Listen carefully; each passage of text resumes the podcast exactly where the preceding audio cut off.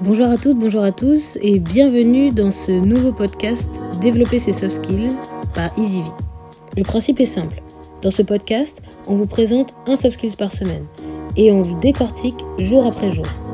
Qu'il s'agisse de communication, de résilience, de gestion de la certitude et tous les soft skills que vous voudrez développer.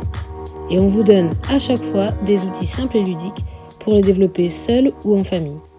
Je m'appelle Pauline et je suis la présidente de EasyV, qui est une start-up sociale qui développe et valorise les soft skills par l'expérience.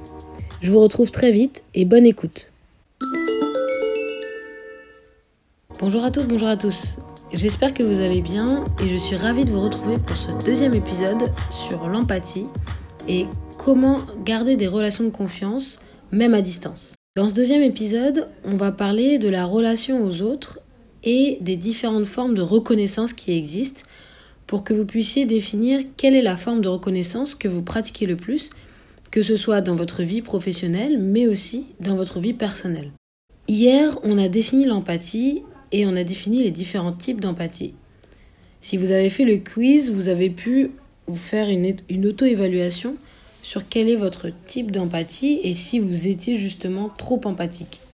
L'important dans l'empathie, c'est de faire comprendre à l'autre finalement que on comprend son émotion, ce qui implique que nous sommes sans jugement et qu'on part non pas de notre propre système de référence, mais celui de la personne en face. On a parlé dans le premier épisode des travaux de Carl Rogers. C'est le philosophe américain qui a permis d'adapter le fonctionnement de l'empathie au domaine de la gestion des conflits, qui est un soft skills qu'on verra dans une des prochaines séries. L'origine des conflits peut venir L'origine des conflits vient souvent de la fuite ou de l'évitement d'un sujet qui va, être, qui va être tendu.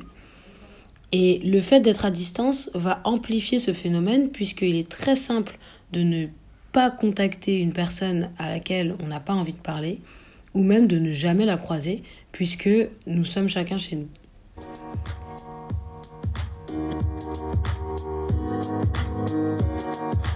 La question qui se pose, c'est du coup comment est-ce qu'on va gérer les relations entre les membres d'une équipe si plusieurs d'entre eux ne sont pas sur le même lieu de travail, comme c'est le cas en télétravail? Comment faire pour valoriser le fait que chacun fait partie intégrante d'une équipe et chacun y a sa place?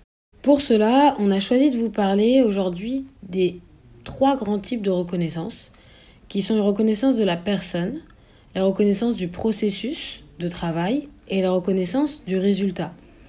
Mais ces trois grandes formes de reconnaissance, on peut aussi les aborder et les appliquer dans la vie privée.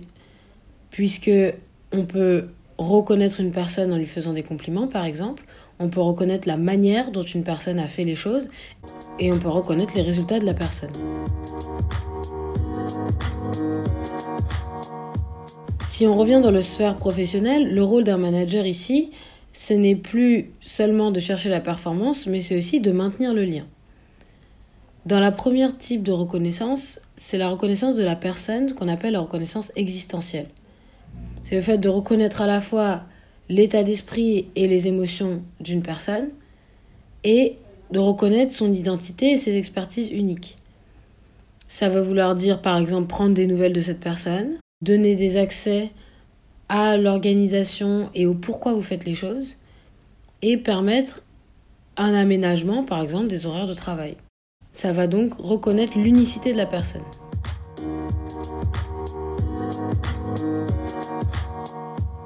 Le deuxième type de reconnaissance, c'est la reconnaissance du processus de travail, à la fois dans la pratique, mais aussi dans l'investissement dans ce travail.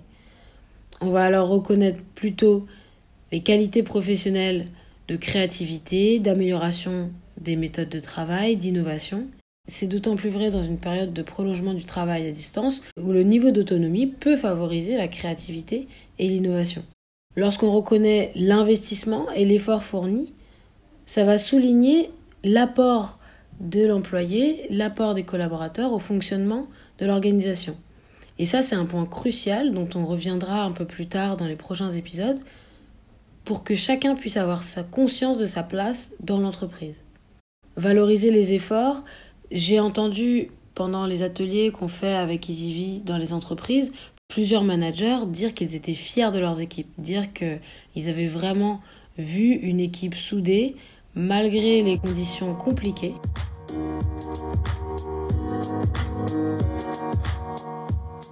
La troisième forme de reconnaissance, c'est la reconnaissance du résultat. C'est euh, la reconnaissance de la contribution que chacun a eue dans le résultat et dans l'organisation.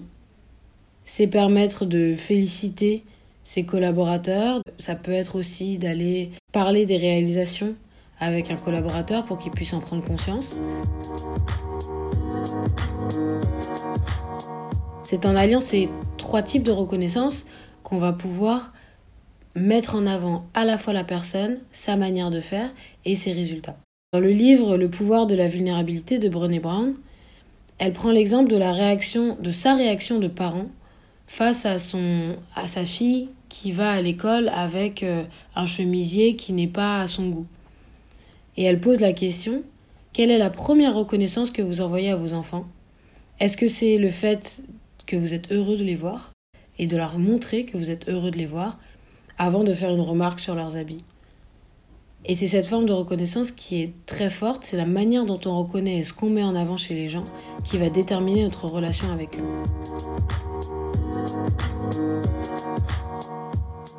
Dans l'exercice du jour, je vous propose d'identifier chez vous les différentes formes de reconnaissance que vous pratiquez le plus, à la fois dans le domaine professionnel. La question, c'est est-ce que vous allez plutôt reconnaître la personne, la manière dont les choses sont faites ou le résultat?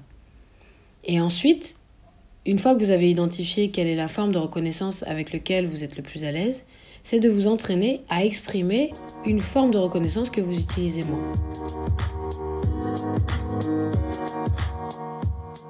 J'espère que cet épisode vous a plu et moi je vous retrouve demain avec l'expression de la demande et comment donner du feedback à distance. Maintenant, à vous de jouer. Si vous êtes intéressé par le développement de vos soft skills, vous pouvez rejoindre le groupe WhatsApp dont on vous met le lien en description.